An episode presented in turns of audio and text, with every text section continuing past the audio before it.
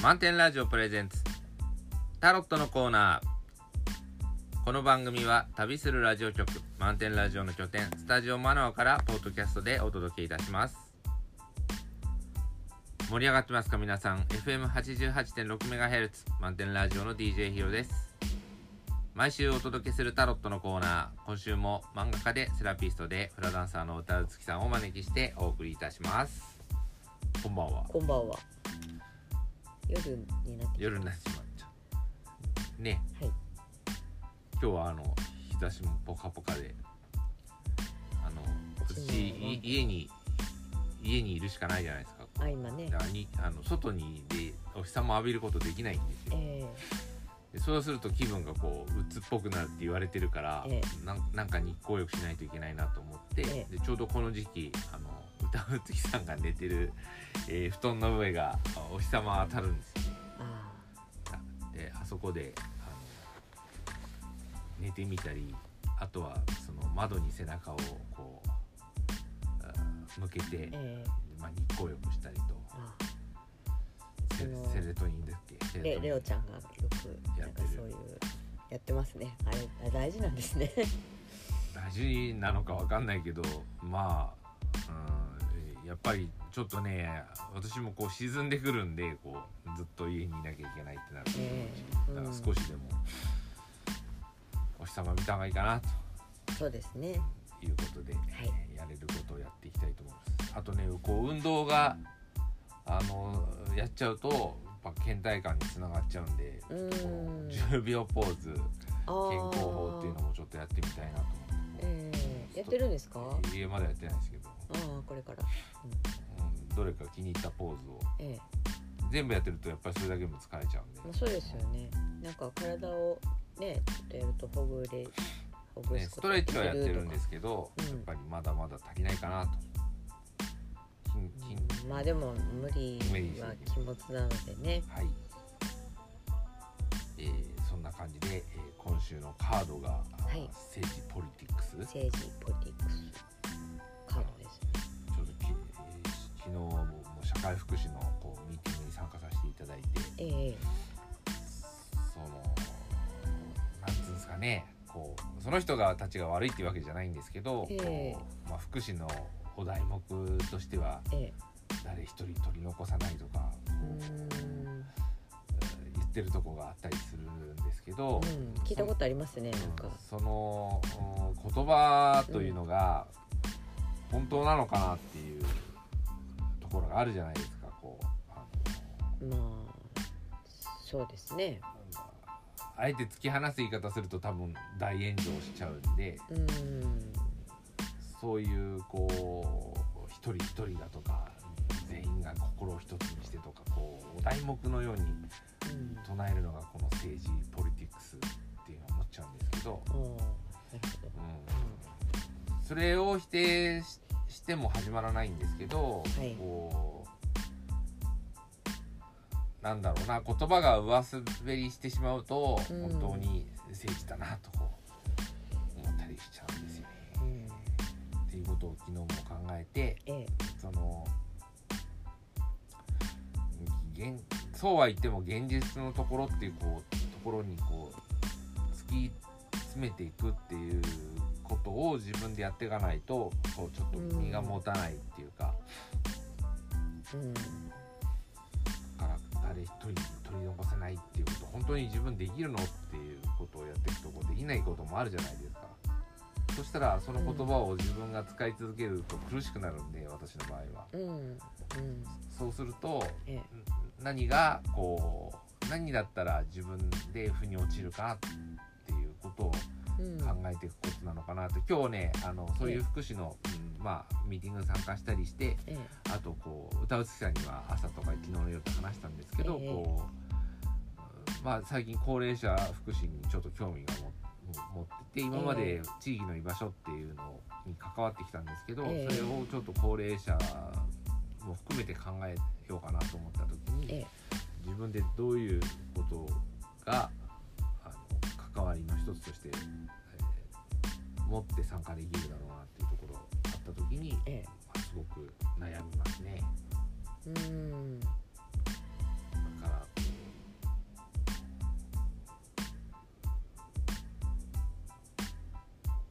ちょっと乱暴な言い方してしまうと、はい、反感も招くし、えかといってあのできないことを歌っ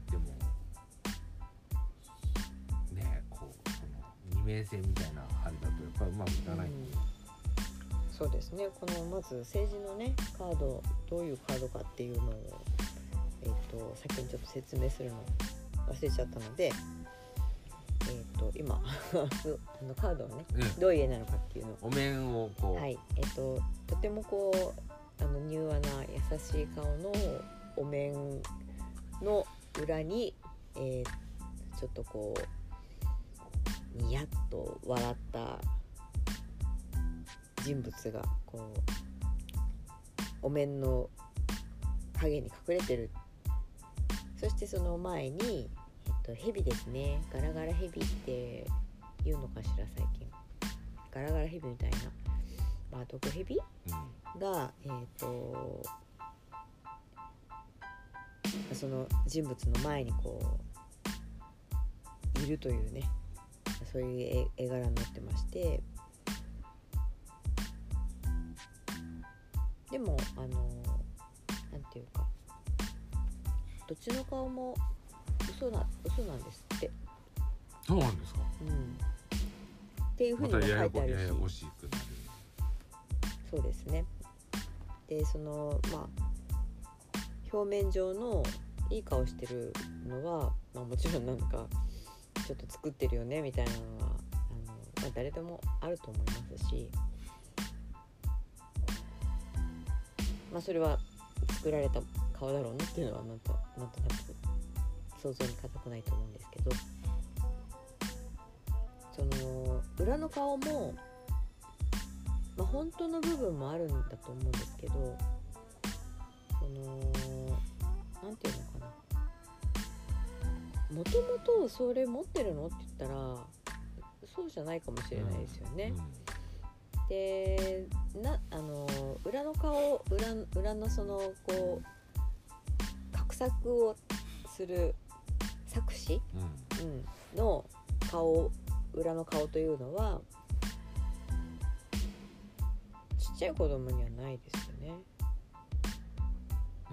まずは。でも何かえっと目的ができた時何かを得ようとした時とか自分が何かを欲しくなった時にそれは出てくるそうなんですですよね。で、まあ、それはでもあのちっちゃい子でも出てくるんですよ。だからまあ結構自然に出てきてしまうものかな。という感じはするんですけれども、あのーちょっとそれがこう強くなりすぎたり行き過ぎちゃったりすると結構辛いんじゃないかなっていう気がするんですよね。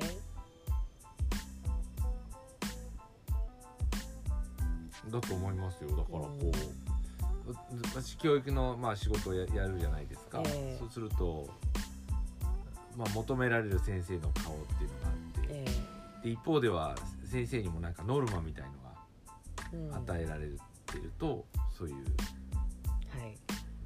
だから先生やるぐらいだから、うん。そんなに底意地悪い人じゃないんですよ、うんうんうんだけど何か追い詰められた時にそれをやる。はい社会福祉も同じで、えあのそういうのに携わろうと思ってるぐらいだから、うん。そんな悪どい人じゃないんですけど。はずなんですけどね。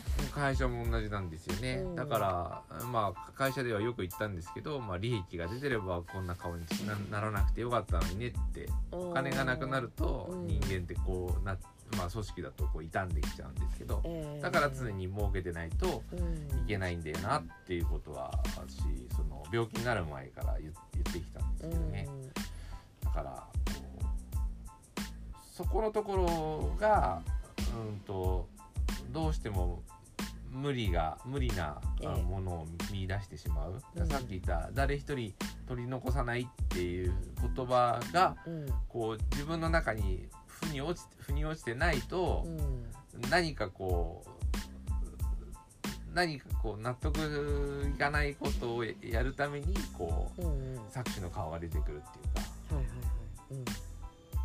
そういうのもありますよね。だからまあそれは人それぞれねこうあのどこら辺まで鈍感かっていうのがえあのあああったりえ鈍感か。鈍感っていうか、あのいや例えば私あの、えなんだろうな、まあ、結構私あの子供のこと考えるのはあのええ。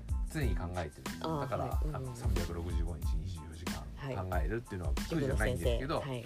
それがそう思わない人がいるとするじゃないですか。もう決まった時間だけしか考えないだから、うん職場離れたらもう忘れるって、えそれも一つだと思うんですよね。そうですでね、そう思って、えーるのは人それぞれのあ考え方で,、ええ。でそこに例えばあの無理してそういう常に考えてますよみたいなことを言っちゃうと、うん。そそれによってこう自分の負担が無理がかかってしまうから。そうですね、うん、そうすると宣言しちゃうことでね。そうそそれに対してせ、うん。あのやってるから今度余計な一言が出ちゃうんですよ。こうだから。あのうん常に考えてますよっていうことをえ無理してしまうがために、えなんつうの？こうあのそうならないように予防線を張るようなルールを作り出しちゃったりとか。えうん。そうなっちゃうんですよ。うんあのいつでも質問に来てくださいっていう一方でええ。あの実際質問ばっか来ちゃうと大変だから、い例えばあのよく考えて質問しろとか質問の回数は何回にしろとかうん、っていう、うん、そういう、うん、顔が出てきちゃうんですよね、ええ。だからやっぱこうそれはそれを言っても何とも思わない人もいるし、うん。言ったことによって苦しむ人もいて人それぞれなんですけど。そうですね。あそういう意味では確かに鈍感力ってそう。ねで私の場合は結構敏感になっちゃうんで、ええ。そうするとあの人は嫌いだって言ってる私がもう一回そういう、うん地域のなんかコミュニティだとかネットワーク考えた時に、ええ。やっぱりこうどこまでえーやるかってどこまでこう考えて何を私は得ようとしてるのかっていうことをええ。自分の中で納得しないとなかなか難しいなと思いながらね、うん。考えると。そうですね。で多分これはあの生活がかかってしまうような状態。うんなんでそんな目標を立てるのかなっていう私いつも疑問なんですけど我が校は例えば、うん、何年学校に何名以上合格とかって言ってるけどそんなの分かんないじゃないですか。まあ そうですよね。だってその学校その子供たちが死亡するかどうかもわからないいやだから死亡しないからその数を合わせるためにこっち誘導したり、ああまあそういうことをやるやことになっちゃうわけですよね。やる気がないのに、うん。無理に課題出して、うんまあ、抵抗されるわけですから、うん。それを抑え込むって言ってだんだんその、あの作詞の顔みたいな感じになってきちゃうと思うんですよ。うん。だからこう納得してない 言葉をえによをこう維持することうん納得しない言葉によってこう、なんかこうややっていくと人間ってなんかかえって大変なこう嫌だなと私は思っちゃえうんそうですね。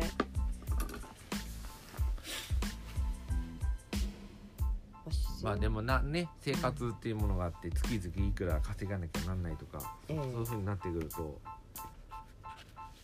そうですね。支払いができなくなっちゃったらどうしようとかってななると、まあそういうやっぱり、会社もうん団体もなんか借金してね事業してるから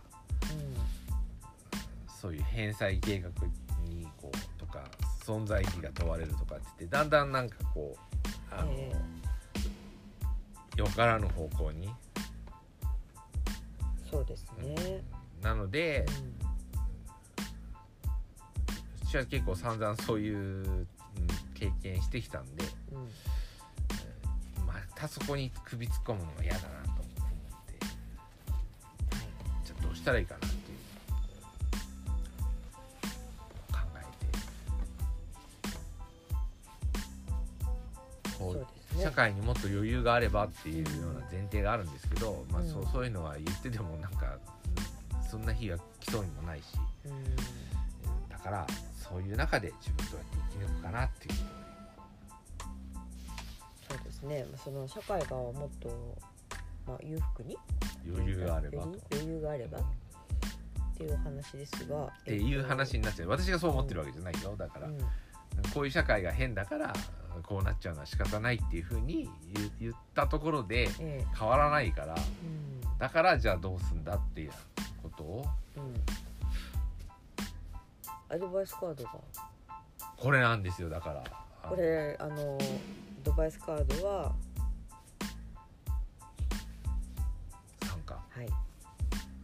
手のひらを。手のひらを。前にもねこれなこのカードは何回も出ているカード参加っていうカードなんですけどえっ、と4人の人がねあの輪になっていてこうそれがこう上から見ている絵になっているのでこう曼荼羅のようにうん。なってるんですね。でその人たちはその前に手を差し出していてで片方の手は上を向けていてこれは受け取る手。そで片方の手は下を向けていてこれは与える手。う与える。でそれが全員あの受け取る手と与える手を差し出している。そうなんです。これなんですよ絵になってるんですよ。あのき昨日はですねそのまあ高齢者の高齢者に限らず誰でもいいんですけど、ええ。ある人を支える時には、ええ。そのまあお金を払ってサービスを受けるっていううんことが普通あると思うんですけど、えそれだけだとサービス争奪戦になってしまったり、うん。お金がない人どうなるんだっていうこともあるし、ええ。サービス過剰になってしまってその人の本当の力こそ奪ってしまうっていう問題もあるんですね。ー。そうですね。うん。だからそういうのって良くないよなって話になってその、そういった関わる人たちが、まあ、インフォーマルなネットワークを作って、ええーその人を支えるんだってなったとなるうん話が理想だとされるんですけーど、えあのそういったいろんな思惑の人がこう参加している中で社会に参加している中で、ーうん。えー、とそんなインフォーマルなネットワークが機能するかっていう問題にぶち当たったんですよ。ああはい、うん、言ってましたよねそれね。そう。で、まあ、でちょっとこれ考えた時にこれなんですよね。うん。でネットワークってね実はそのネットワークっていうのはこう、まあ、ネットワークの定義っていうのはやっぱりね個々がね同じ対等の位置にならないとえーネットワークとは言わないんですよね。あそうなんだ、うんあでもなんなんかそれはだから言われてみるとそうですね。うんあのー全員が同じだけの例えばこうこうやって言葉で議論してるかもしれないけど、ええ言葉の意味合いっていうのもそれぞれ違うんですよ。うんと温度差がある人の中では会議やっぱ成り立たないんですよね全員最後、うん。それなりに勉強してこないと、えー確かに温度差うん。が、あの熱量が近いもの熱量っていうか使ってる言葉の意味の理解がもう違ってると、ええもうそこで話噛み合わなくなってるんですよね。そうですね。だからあのそそういうものがありまして。うだからあのただつながってるだけじゃないんですねたただつながってるのをネットワークというわけではないんですよ、んうん。うんうんだからとここにだからまあ私がやることって言ったらやっぱ今そこにちょっと思い出したんですよね。だからこううん。個々のレベルを上げていくことだっていう。はいはい。こういうのつながってなんとか会議とかなんとかやりやりましょうって言っても、うん。うん大体うまくいかないんですよ。だからやっぱり同じレベルの人でつながっていくっていうのを作っていく、えーそうですね。なんかあのでも私も今日ねあのそのそういう話と関連した話でこう、まあ、その行行政がやってることのことについてねあの DJ ヒロさんとこう今日午前中話ししてたわけなんですけどあのえっ、とそのネットワークを作っていくっていうところであの同じだけやっぱりこう勉強してないとっていうのはあるかもしれないんですけれどもえっとなんかこうほほっといてもそうなるのが理想ですけどなかなかそうもならない場合もやっぱり多くてでその全体の底上げをするためにはやっぱり教育っていうのがすごくやっぱり大事なのかなっていうところがそのありそうだなっていうのがあってで、まあ、そのそれをこう育んでいくっていう作業もあのすごく大切なんだろうなっていうふうにも思うんですね。でもえっとこのね参加のカードを見るとその育むって言ってもあの誰かがそのこう引っ張り上げるっていうのだとなんか多分うまくいかないなっていう感じがするんですね。でやっぱりそこはこう対等な関係ででもあの知ってる人がこう知らない人にあのシェアしてで対等だからこそそれは受け取れてで受け取った人はあの受け取った人で今度はその受け取った人の中で何か変化が起きるわけですよね受け取れ受け取れば。でその受け取った変化を今度はまた他の人にシェアすることで他の人がそれをまた対等な関係であれば受け取ることができてでその受け取ったものがまた今度は別の人の中でまた別の何かにこう何かが生まれてくる。でその何かがっていうのがまたその人からシェアされてっていうなんかそういう、あのー循環というかこう螺旋螺旋のようにこうねあの上がってくるんじゃないかなみたいなそんな感じが今日このカードを引いて午前中話ヒロさんと話したこととかあの考えていくとなんかそういうこともあんのかなっていうような感じがするんですよね。でえっ、とやっぱりこのなんか対等な関係っていうのがすごい大事ですね。大事ですよねうん、あの上下を作らないななんでしょうね、えっと、オープンダイアログなんかでもそうですけどあの対等なんですよね。人と人がとにかく対等にいてこうどっちが上だ下だとかっていうことを作ろうとするとこの多分政治のカードのこれが出てきちゃう。そうじゃなくてやっぱりその対等だお互いがその尊重し合うっていうことが大事なのかなって。で、えっとね。誰かから、その対対等っていうのはこの人とここの人がこう対例えばこう4つの今まあ4つに参加してるものがあると思うんですけど、ええ。まあ、ABCD とうんはいいうところがあって、ええ。その A さんと B さんが対等であるとか、ええ。そういうふうに見ちゃうんじゃなくて、ええ。この ABCD さんがこう作ってるこの和のものがええあ和和の中にあるものがを対等にシェアするっていうふうに考えるんですよ。ああなるほど、うん、だからこのなんか貴重なものがあったとして、ええ。で例えばこうその例えばこうなんださっき言ったインフォーマルのネットワークってうん。あったら、そこにすごく知見みたいなのがたまるんですよ。はいはいはい、うん、でそこのところですごいいいものができてるんだけど、ええ。自分のところにこうボタンを押すと「ガデン飲水」って言葉があるとはい思うんですけど、そこに水をこう自分のところに引き寄せちゃうと、ええ。その溜めたものが崩れちゃうんですよね。えそうですね。だからこう勉強会だとかなん情報会とかこうそういう支え合いのこうシステムを作ってるんだけど、ええ。そこを作ったものを自分のまあ会社のための利益としてええ。こう引っ張ってきちゃうともう誰もそんなの作ろうとしないよって言ってこのうん。結局 ABCD さんの関係壊れちゃうそうですねなるほど。そういう、そういうだから見方こもありますね。対人っていうことでじゃあ A さんと B さんは対等ですって言っても、うん。なかなか難しいんですよね。なんかどういうのが対等っていうのって。そうじゃなくてみんなが集まってこう話を話題してるものをええ。対等にあの扱うっていうふうにした方が、うん。まあ、分かりやすいのかなっていう。ああなるほど感じ。がそれは面白いですね。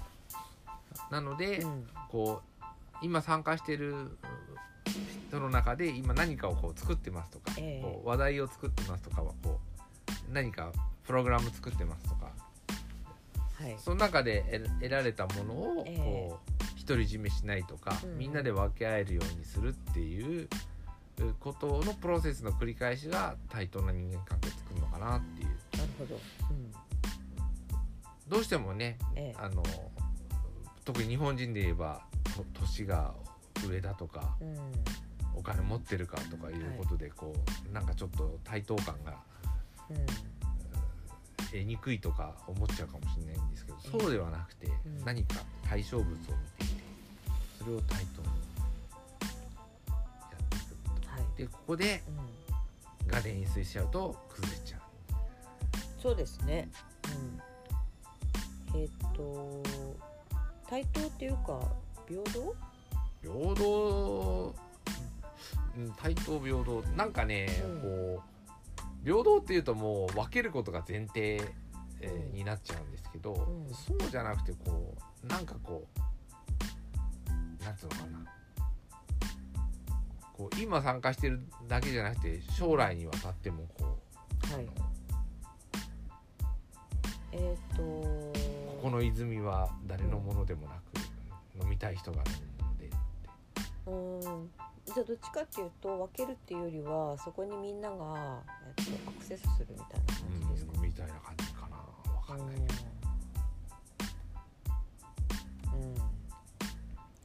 えっ、と対等とか平等とかっていう言葉がもう出てきましたけど今話を聞いている中でえっ、とそのなんだろうな出てきたイメージ的なもので言うとうーん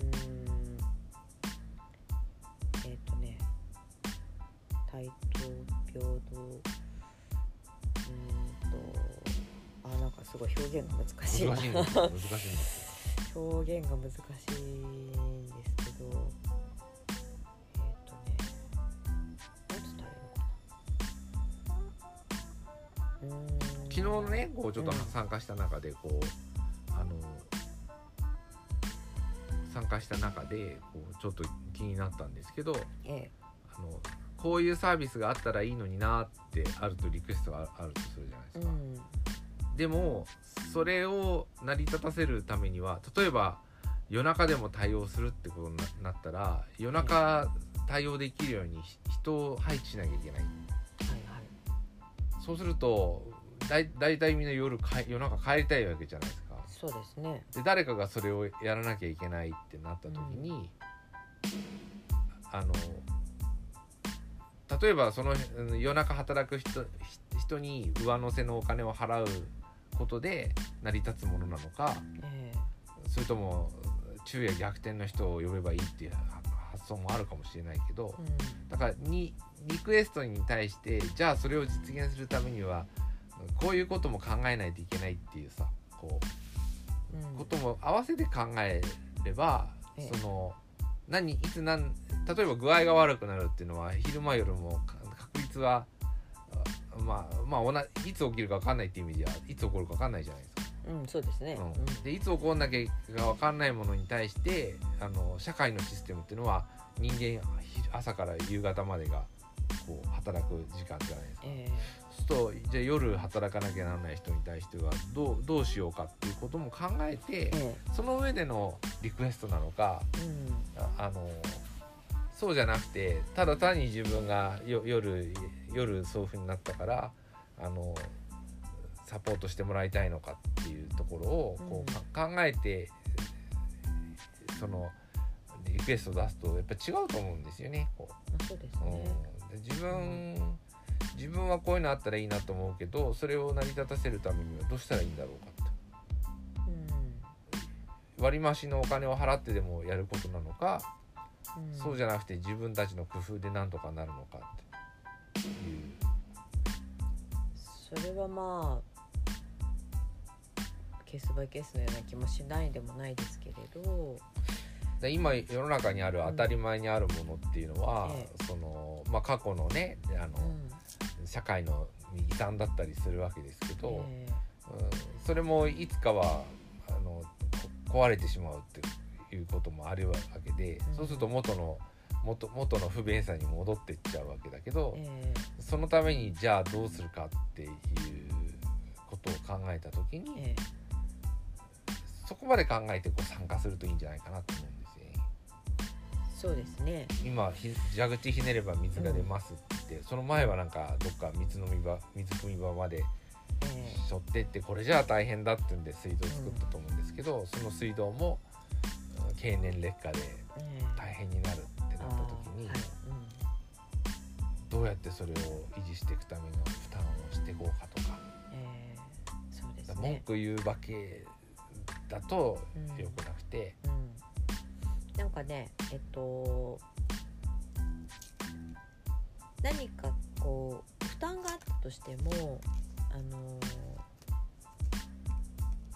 私たちってこう不平等感が出てくると多分不満なりますよね。になるけどある程度大変でも平等感が感じられるとちょっと軽減するんですよね。まあそういうのが。痛み分けみたいな感やり分け。なんかみんなもそうだから自分もじ、うん。じゃああの頑張ってみようとか我慢してみようとかっていう気持ちになりやすい生き物なのかな、うん。と思うのでその不平等感を作らないこうシステム作りというかそういうのって大事なのかもしれないなと思うんですよね。誰かがやっぱりその一人で負担を抱えてしまうってなるとあのなんかやっぱり崩れちゃうと思うんですよね。感情がまず崩れると思うし感情が崩れれば人間関係も崩れたりっていうふうにこういろいろ崩れてってしまうと思うんですけど。やっぱりこう、まあ、今回はじゃあこの人が負担を抱えるけれども次の時は自分が抱えるよとかまそういうなんでしょうね、あのそれだとまあ工夫とかになるのかなさっきの話工夫でなんとかしていくってあれなのかもしれないんですけどあまあそういうだけじゃないかあそう、まあ、具体的に身近なところで言うと残業した人には残業代が出るとかいう感じになるのかな。うん、でそのこの人だから残業代が出るとかではなくて残業をすればそれの分は全員が残業代をもらえると。まあその残業もそうだし残業させないようにどうしていったらいいかとかですねそうですね。あのそそもそも時間内に終わらせるためにはどうやっていったらいいかとか、うんはい。そういうまあ、細かいねうん話で言うとそういうことになるのかなと思うんですけど、まああのまあ、ざっくり言うな話だとやっぱりその不平等感っていうのはできるだけ作らないように工夫をしていく。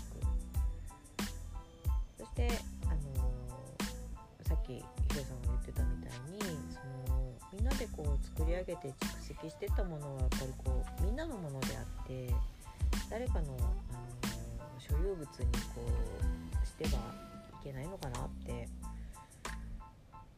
まあその瞬間はあなたにお金が入るかもしれないけど、ええ。長い目で見るとやっぱ壊れちゃうんでね。そうですよね。その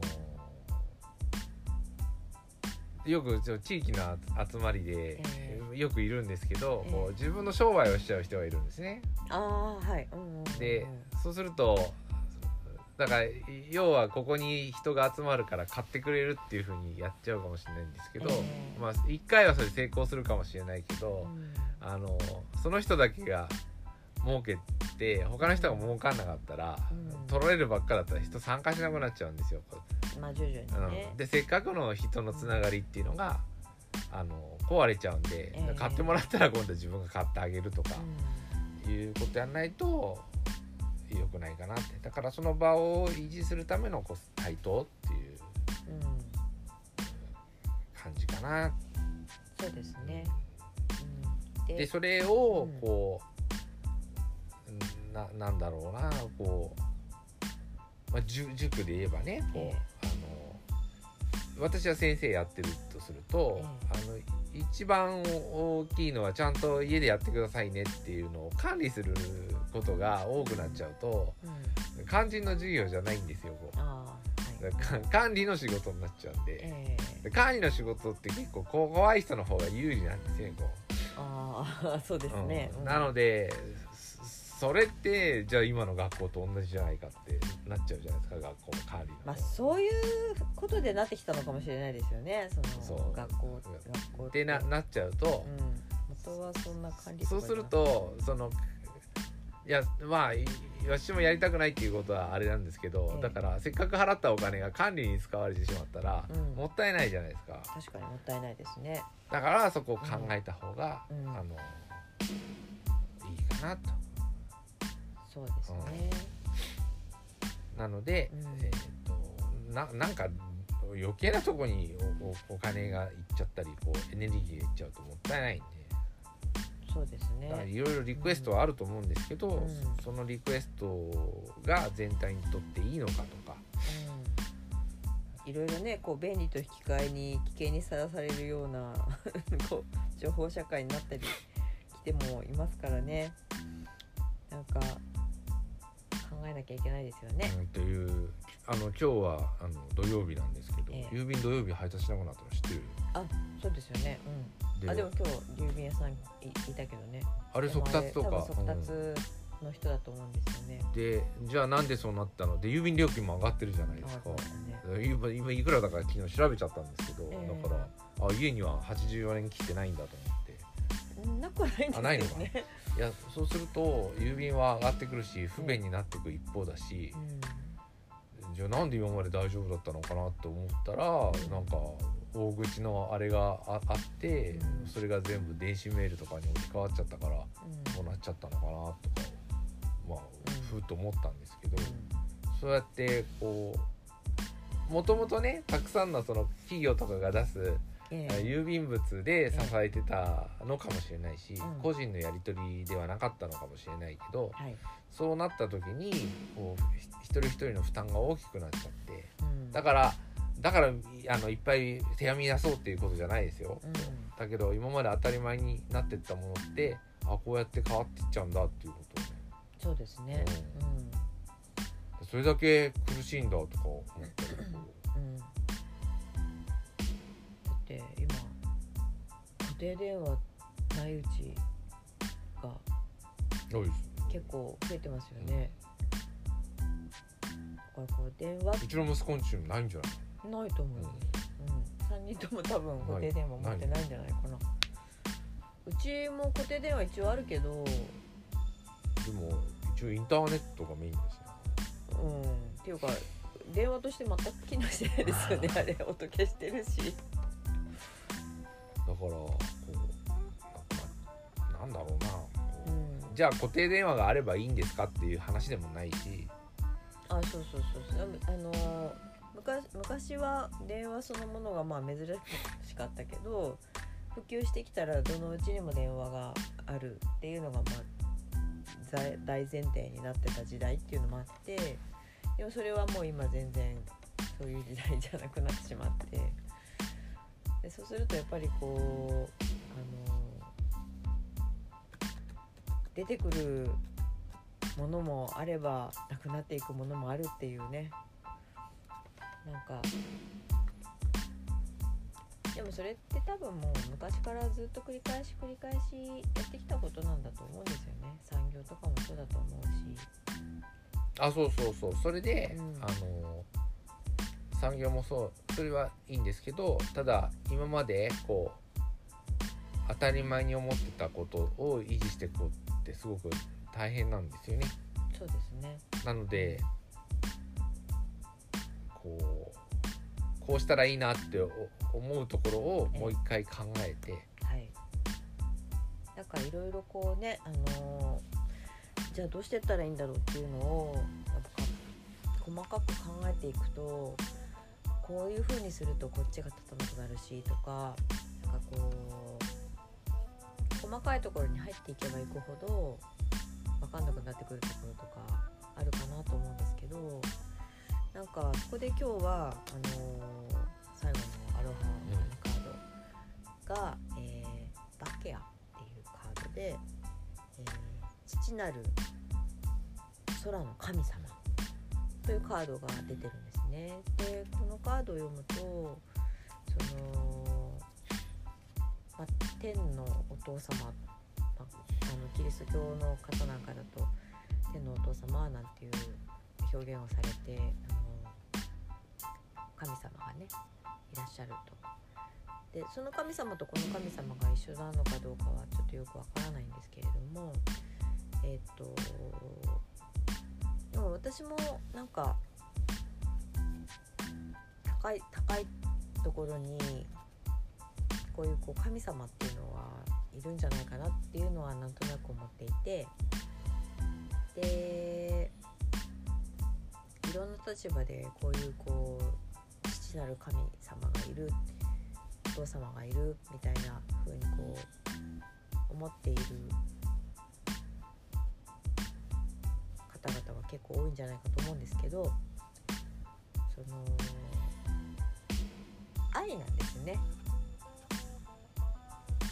天からこう愛を降り注いで与えてくれているというものなんだそうです、うん、だからこの愛っていうものをその私たちがこう受け取れた時になんかいろいろなものがこう謎が解けていくのかな滞ってるところがこう通るのかなとかその不平等感っていうのもこの愛っていうものがあるとこうなんてことないことになるのかなとかなるほ思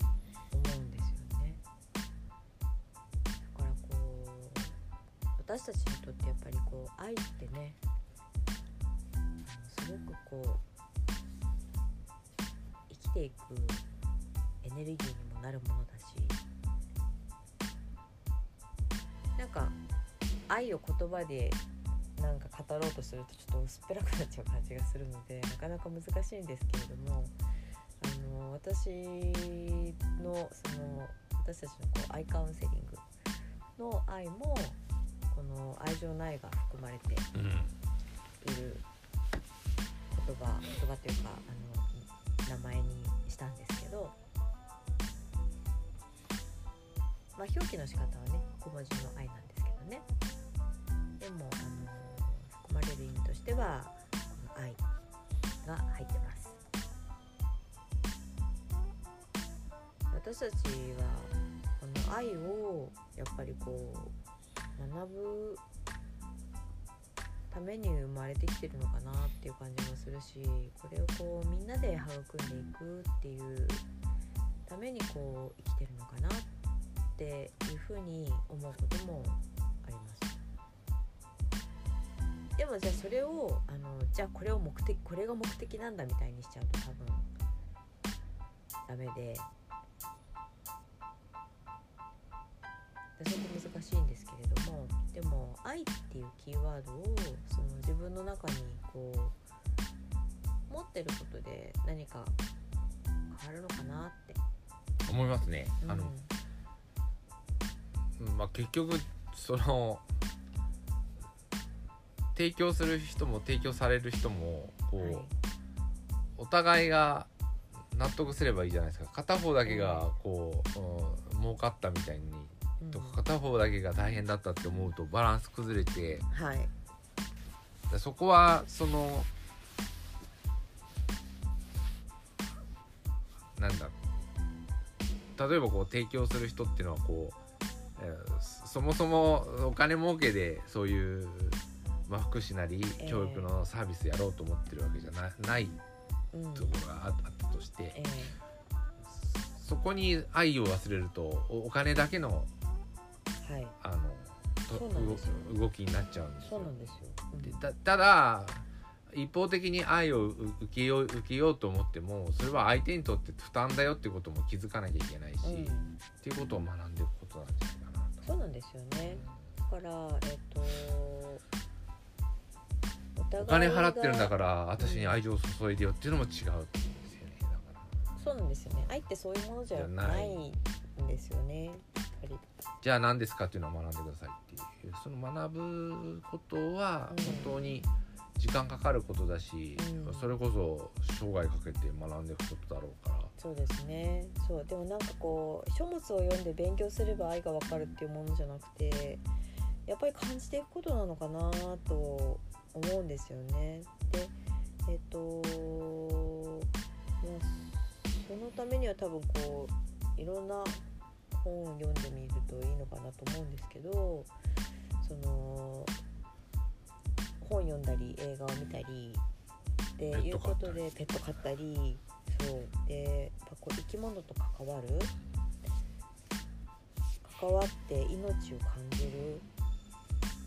で相手にも感情がある。自分にも感情がある。っていうことをやっぱこう感じることからなのかな。と思うんですよね。でえっ、とそれを感じた上で何か書物を読むとかこう先人の方たちが残してくれたものをこう見てみるっていうのがその体験にもつながるし愛を感じていく道しるべというかそういうのにもなるのかなっていう感じもしますしうちの今にゃんこが出てきて座布団をもみもみしてるんですけれどもこれも愛情表現のようですね。座布団を揉むっていうか、えっと今これ座布団揉んでますけどあの赤ちゃん猫がこうお母さんにおっぱい飲みながらこうやってもみもみするみたいなんですよね。なんかそれの名残らしいです。だからこれはあの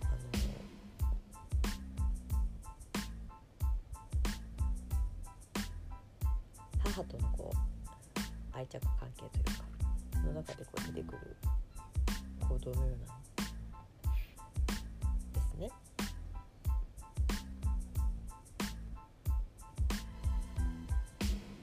だからなんなんでしょうねあの仕草も可愛いんですよねで見てるだけでなんとなくこう幸せな気持ちになるというか。